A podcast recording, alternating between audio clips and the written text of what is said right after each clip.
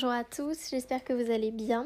Donc euh, je suis vraiment contente de vous retrouver dans ce nouveau podcast, donc qui va être beaucoup plus court que les deux premiers que j'ai faits, qui étaient plus longs, plus explicatifs et plus sur un sujet vraiment euh, où on avait besoin de raconter plus de choses.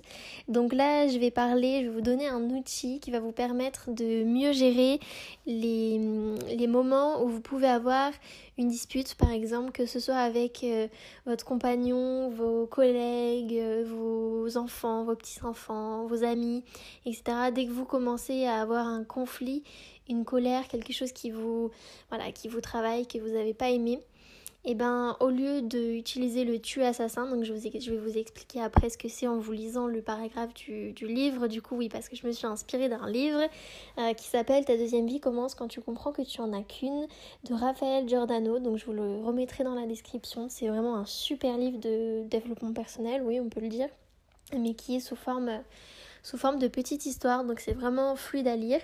Et il y a plein de conseils à l'intérieur et celui-ci je le trouve vraiment intéressant parce que du coup ça nous aide à justement utiliser des bonnes, euh, phrases. Euh, c'est vraiment un outil qui permet de dialoguer avec la personne, de communiquer et non pas de faire un dialogue de sourds et de faire des reproches à l'autre. Donc euh, je vais m'arrêter là, sinon il va encore être long ce podcast et je vais vous lire euh, tout de suite du coup l'extrait qui explique qu'est-ce que c'est que de faire une fête plutôt que d'utiliser la mitraillette à reproche. Allez, on y va. Dernière chose très importante Camille. Apprenez à formuler des critiques sans violence. Pour ça, ne commencez pas vos phrases par des tu assassins.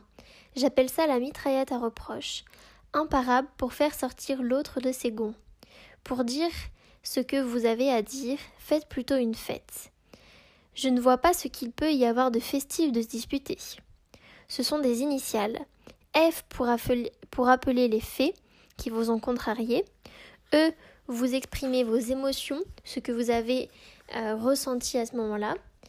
T et E, vous proposez un terrain d'entente, une solution gagnant-gagnant pour les deux parties.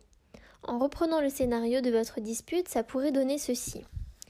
Quand tu as sous-entendu que je travaillais moins que toi, le fait, j'en ai éprouvé de la peine. Je ne me suis pas sentie valorisée, l'émotion ressentie. Or, j'ai vraiment besoin de tes encouragements et que, que tu sois fier de moi, tout comme toi sans doute. Je pense que nous devrions nous donner plus souvent des signes de reconnaissance pour que chacun de nous se sente valorisé pour tout ce qu'il fait pour la famille. La piste d'amélioration constructive pour les deux parties. Ainsi, on éviterait les pesanteurs et les malentendus. Qu'en penses-tu? Ah, pas mal. Mais ça ne fait vraiment pas naturel comme procédé. Qu'est-ce qui est le plus important? Être naturel ou éviter l'escalade de l'agressivité? Voilà, donc euh, un des petits passages, donc c'était vraiment court, mais je pense que c'est vraiment représentatif de l'exercice et je pense que comme ça vous aurez mieux compris. Donc bien sûr, je vais vous mettre en description euh, les détails, l'acronyme avec les lettres, qu'est-ce que ça signifie et euh, je vais peut-être vous réécrire l'exemple aussi. je vais voir comment je fais. Mais en tout cas, pour vous donner mon avis sur le sujet, c'est vrai que j'ai tendance moi-même à dire, bon, pour prendre dans mon couple, quand il y a quelque chose qui, qui ne va pas, j'ai tendance à, voilà, c'est toujours plus facile de, de dire qu'est-ce que le devoir, qu'est-ce que l'autre a fait de mal. Donc, euh, comme euh, voilà, j'ai tendance à dire, bah toi t'as fait ça, toi la dernière fois t'as pas fait ci, et toi c'est comme ça, nanani nanana. Mais je me rends compte qu'en fait c'est pas constructif, c'est vraiment pas communiquer. Moi je veux communiquer, etc. Et je me rends compte que ça, ça va nulle part en fait, ça sert à rien de procéder comme ça. Donc euh, on a essayé, je l'ai partagé avec Alan, mon copain du coup. Et c'est vrai que c'est vrai que c'est très efficace. C'est très efficace et puis voilà, on en orientant euh, la dispute, enfin le, c'est plus une dispute du coup, mais en orientant le, le conflit, le problème, si je puis dire, eh ben, il, est, résolu quoi. Et puis c'est, c'est beaucoup plus sympa.